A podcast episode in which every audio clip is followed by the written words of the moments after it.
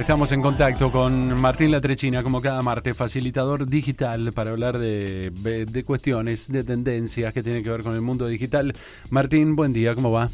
Buen día Pepe, buen día Nati, ¿cómo andan? Buen día, buen muy día bien. a todos los oyentes de Agua. Muy bien, acá estamos, eh, como siempre, para tener una charla de, de- de temas que mm, son cada vez más de dominio público, ¿no? Antes como que, bueno, el que sabe, el que entiende, pero hoy más o menos todo el mundo te habla de estos temas, ¿no?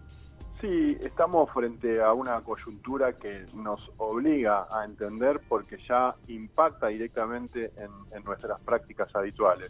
Y en esta salida número 17 de Pepe y Nati lo que vamos a hablar, por un lado es de todo lo que ha sucedido desde hace una semana para acá con Donald Trump, el Capitolio y estas acciones que tuvieron estos grupos de eh, ideologías extremas Sí. que fueron los que tomaron el, el- el- el Capitolio en sí mismo. Pero no vamos a hablar de política internacional porque de eso no se trata esta columna. Sí, pero digo, no, hay, hay quienes no dudan en, en llamarlo terrorismo interno directamente, ¿no? 100%. Claro.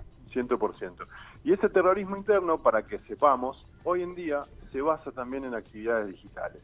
De hecho, uno de los principales activistas, Sheikh Angeli o, o Chensley, como se lo conoce, Sí. o como se lo conoce por los memes, el Yamiro Kwai del Capitolio, Claro.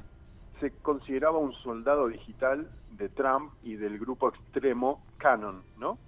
Que todos estos muchachos, al Donald Trump ser cancelado en las plataformas como Twitter y, y- y Facebook, recordemos que la cultura de la cancelación tiene que ver con esto de dejarle de ofrecer espacio, en este caso en Twitter o mismo en Facebook o en otras plataformas, caso Instagram, donde bloqueaban completamente, donde bloquearon completamente la, la- la cuenta de Donald Trump frente a este tipo de eh, comunicación agresiva, terrorífica, llamando a la acción armada en eh, los Estados Unidos, ¿no? Supuestamente los padres de la democracia. Claro. Entonces, en función de esto, ¿qué ha sucedido? Eh, la, la red social Parler, que era el lugar donde estos extremistas se reunían a leer xenofobia y demás, fue dada de baja, se fue baneando, como se conoce en términos tecnológicos. ¿Y qué sucedió?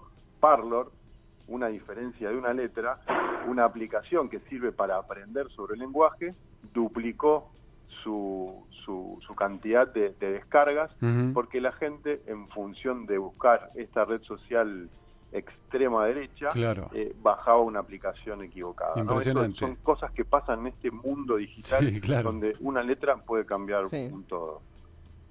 Impresionante, realmente la, la historia. Bueno, lo cierto es que se, se armó mucha eh, mucha polémica en torno a si es censura, si no es censura, bajarlo a Trump, etcétera, etcétera. Lo decíamos hoy, eh, tienen reglas las, la- la- las redes sociales, ¿no? Y hay que respetarlas. Digamos, es una, una empresa privada que pone ciertas reglas. Me- me- Cierran muchas cuentas por día.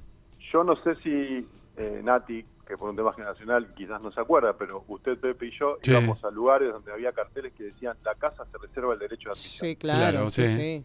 ¿no? Y me parece que en las redes sociales funciona de la misma manera.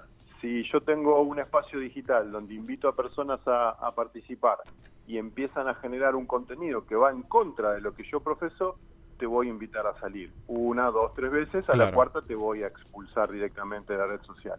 Creo que sucede eso en este caso, ¿no?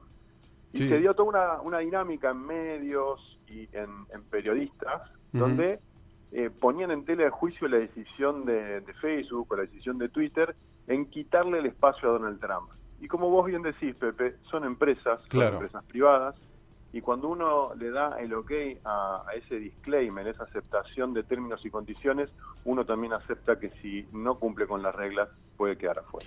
Totalmente. Martín Latrechina, facilitador digital a propósito de uno de los temas del momento. Como siempre, bien informado y con la data precisa. Gracias, querido. Gracias, Pepe. Que tengas buen día. Chau, chau. Adiós. Ahí estábamos charlando un poco de lo que ha pasado y lo que pasa con las redes sociales y, y todo el tema Capitolio, en este caso.